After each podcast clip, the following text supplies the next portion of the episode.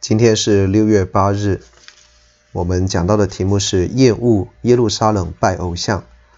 经文在以西结书的第八章第一到第十八节，在第一到第六节讲到邪恶的偶像。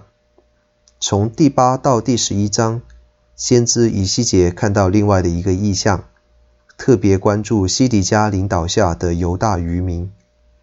第八章意象的目的是双重性的。首先是对那一些被掳到巴比伦的犹太人说明，神对他们的犯罪的公义审判；其次就是说出，如果在这种情况持续下去，仍然不悔改的话，以色列终必与应许之地永久分离。以西结受到圣灵的感动，看到第二个异象，他被带到圣殿朝北的内院门口。北门是圣殿三个入口当中最尊贵的一个，因为宫殿的入口也在北面。他看到一个强烈的对比：触动主怒的偶像和荣耀的神。在第七到第十三节讲到神秘的拜祭，以色列所做的是什么呢？以西结在墙挖洞，看见以色列的长老个人手拿着香炉，正在诚心敬拜，烟云上腾。他们所拜的和埃及的宗教似乎有关，因为埃及的神明多以动物为形象。在第十四到第十五节讲到他莫斯的敬拜，前者所拜的是埃及的神明，这里所拜的是巴比伦的神明。他莫斯是菜蔬的神明，妇女们为他而哭泣，盼望在炎热的夏天的时候能够得着复兴，带来雨水给农田。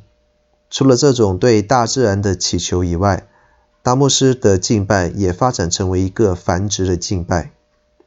第十六到第十七节讲到日头的敬拜。日头的敬拜是波斯人的敬拜，在圣经当中，神很早就已经吩咐禁止有关这方面的敬拜，但后来又再次出现。这里描述约有二十五人敬拜日头，这可能跟祭司二十四班次有关。再加上大祭司，就刚好是二十五人。拿枝条举向鼻，是对神明尊敬的一种表达。在整个圣殿，北门在敬拜邪恶的偶像，院门口正在供奉牛鬼蛇神。殿外北门，妇女也正在跪拜大自然，也可能正在淫乱。而内院有祭司正在朝拜被造之物。这些人民对神做了什么呢？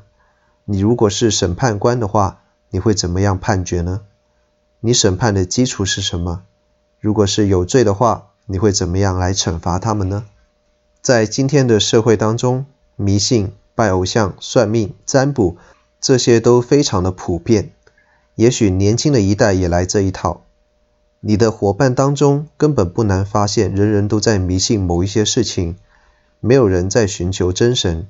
信主的也未必把神放在首位，反而任意妄为，目中无神。怪不得神说：“我也必不顾惜。”这些人心中所说的是：“耶和华看不见我们，耶和华已经离弃这地。”这种掩耳盗铃的行为是愚拙的。那你又是如何的呢？